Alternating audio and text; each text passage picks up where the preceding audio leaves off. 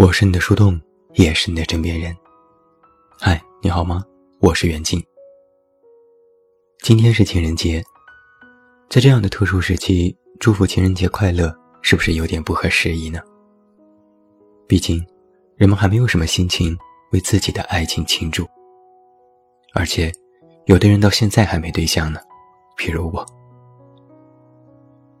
长时间的居家隔离，让所有的情侣们无法见面。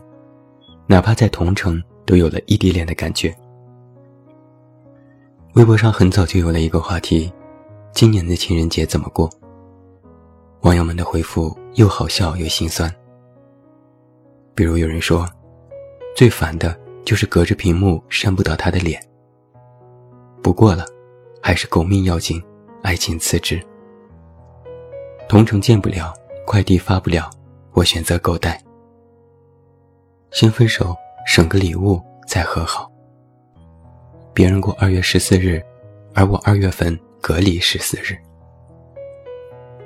当然，这其中也免不了单身狗的幸灾乐祸。这时候，咱们单身的人就体现出优势了。我是有自虐倾向吗？我为什么点进来？没有情人，就省得纠结这个问题了。在家和手机过。略过。网上也有了一份二零二零年情人节的送礼等级表，有最低级的憨憨直男送的土味礼物，还有中级的红包和清空购物车，最高级的是口罩。口罩在这个情人节成为了最能表达爱意的礼物了，真是出乎意料，又在情理之中。虽然这个情人节。很多情侣可能没有办法见面，但你知道，谈恋爱的人们呢，自然有各种办法去应对这种局面。我一个朋友年底刚脱单，本来特别高兴，终于找到了彼此喜欢的人。春节假期各自回家，约好复工后要一起过情人节。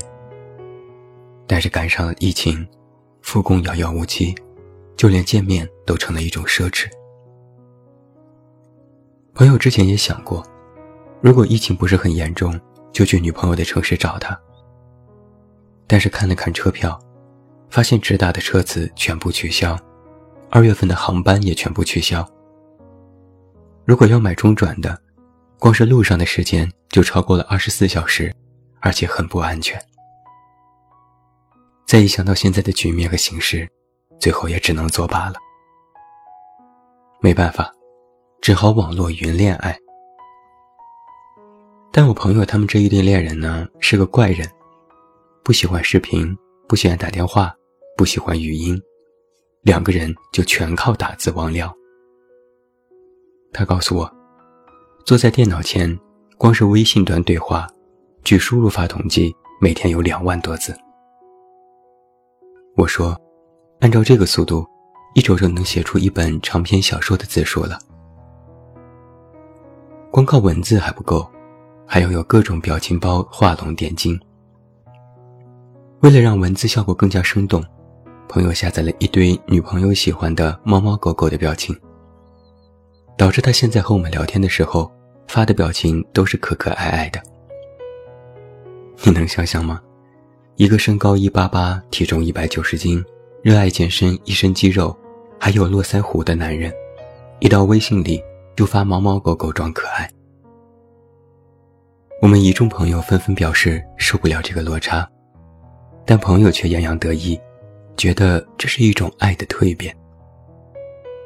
哦，对了，昨天他把他的微信签名换成了这句话：“网络一线牵，珍惜这段缘。”如果说文字和表情包算是恋爱初级的话，那么视频就是终极手段了。我的朋友小素是一个大大咧咧的姑娘，平时就喜欢恶作剧，现在有了对象也不老实。情人节自然是没有办法和对象见面了，那就每天视个频吧。但视频也不好好视频，小素经常会搞出一些乌龙。比如，视频的时间就很诡异，要么是早上五点，要么是深夜十二点，反正都不是人类正常的作息时间。也幸好她的男朋友脾气实在太好，被吵醒也不生气，就举着手机眯着眼睛，一脸睡眼惺忪的和小苏说话。而小苏这么做的目的也只有一个：截图。小苏在群里给我们偷偷分享，她截了男朋友的一堆黑图，没洗头的、没睡醒的、做鬼脸的、疯狂大笑的，各种各样千奇百怪的表情，导致我们众人最近完完整整的浏览了小苏男友的眼白、鼻孔、牙花子、法令纹、黑眼圈、后脑勺。甚至还有扁桃体。有一次非常搞笑，小苏和男友正在视频，聊着聊着就卡了。男生在那边一直喂喂喂，举着手机晃来晃去，但小苏的画面就静止在那里。后来男生刚要挂断，小苏就开始在那边哈哈大笑。原来是他故意不动，装作信号不好，骗男友干着急。据男友后来说，当时很着急，刚要关掉充电，就听到一阵狂笑声从天灵盖直劈而下，吓得他差点把手机都扔了。呵，这一对活宝。我另外一个朋友就更奇葩了，他可以说是因祸得福。原本他和喜欢的女生都还只是在暧昧阶段。说不在一起吧，两个人都心知肚明；说在一起吧，好像也没有一个明确的时间说要谈恋爱。反正就是这么半拖不拖着。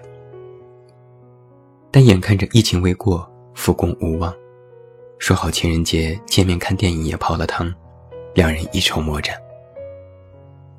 而就在这个时候，男生突然开窍了。某天，他对女生说：“我们在一起吧。”女生更干脆，直接回答：“好的。”紧接着，两个人的关系突飞猛进。在某个深夜，男生主动说起了自己的情况，像是相亲一样，交代的格外细致。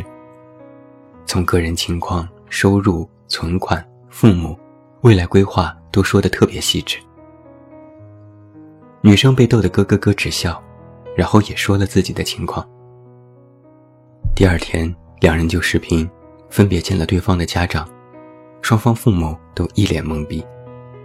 明明刚回家时还发愁孩子没有对象，怎么一转眼都要谈婚论嫁了？然后，他们俩还敲定了未来什么时候结婚，什么时候生小孩，在哪里生活，有什么工作规划。甚至两人还开启了新房装修，发现彼此的审美出奇的一致。闲来无事，他们最爱玩一个梗。男生问：“爱不爱？”女生答：“爱。”男生问：“嫁不嫁？”女生答：“嫁。”男生问：“生不生？”女生答：“生。”然后他们就在朋友圈里宣布脱单了，要结婚了。我们也是看得一头雾水，这怎么回事？朋友解释说。就是之前没有一个好的契机，总觉得要等等看。现在这个契机终于来了，那爱情就要牢牢抓住啊！听起来没毛病，而这速度也真是让人叹服。今天晚上给你讲完这几个故事，我酸哭了。什么时候自己也能够拥有这样甜甜的爱情啊？前几天和大人们聊天，他们一边忆苦思甜，一边看着我不争气的样子，眼里嘴里的意思都是：你们这代年轻人，谈个恋爱跟玩儿一样，一点都不知道在意。讲真，我是略微有点不服气的。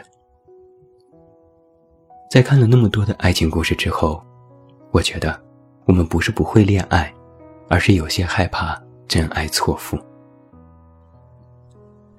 每个人的记忆都像是一座城，时间可能就是最大的腐蚀剂。它会腐蚀建筑，会消磨热情，会拉开距离。我们总是喜欢步步回头，却也只能向前走。而在这路上，我们就会遇到一些同路人。有的会陪你两三天，有的会陪你更长的时间。有的人，一旦来了，就不会再走。花开花落，四季更迭。无论这个世界变成什么样，哪怕越来越糟，但只要有那种彼此爱慕和想念的情愫在，那个人就会心甘情愿陪着你，直至荒芜都变成一种注定。今天逛微博看到一个人说，这个情人节不准备见面了，反而叮嘱女友，答应我，别乱跑。是啊，既然这一生都决定厮守，那么也不用在意这一时三刻的短暂分离。不是有那么一句话吗？隔离疫情，但不隔离爱。等到不久后的花开时节。穿上好看的薄衫，再次相约在树下。走近你，奔向你，拥抱你，就像我们最初相识时那样。我是你的树洞，也是你的枕边人。关注公众微信，这么远那么近，找到我。情人节快乐！我是远近，晚安。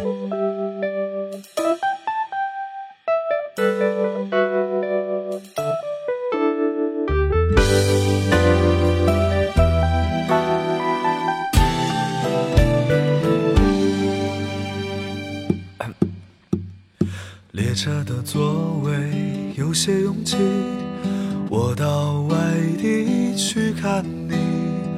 那我二十一，那年你二十七。相见的时间少得可以，我们连伤感都来不及。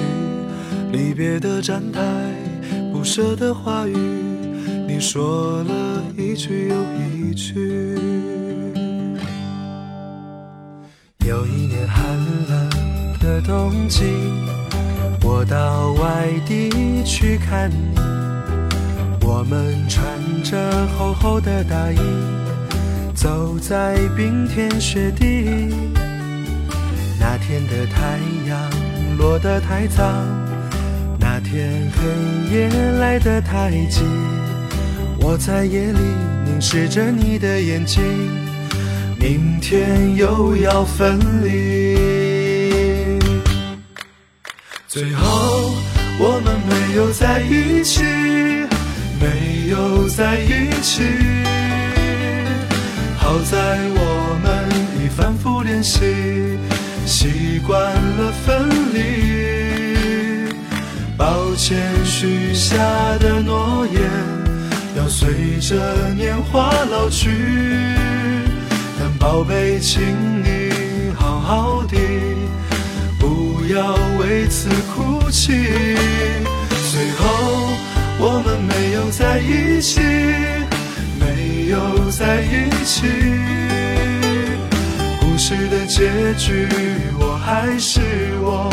你也还是你，好在当时年轻的我爱过年轻的你。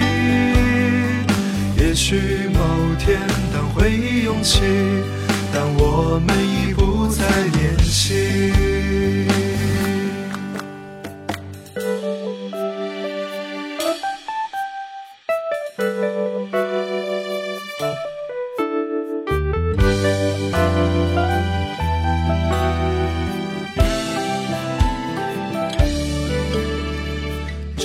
清晨还下着雨，我到外地去看。你借着微微的酒意，告诉我你的决定。热闹的大街，灯红酒绿，说再见也比较容易。我只好收起我们的回忆。走在一个人的北京，最后我们没有在一起，在一起。好在我们已反复练习，习惯了分离。抱歉，许下的诺言要随着年华老去。但宝贝，请你好好的，不要为此哭泣。最后，我们没有在一起。没有在一起，故事的结局，我还是我，你也还是你。好在当时年轻的我，爱过年轻的你。也许某天当回忆涌起，当我们不再年轻。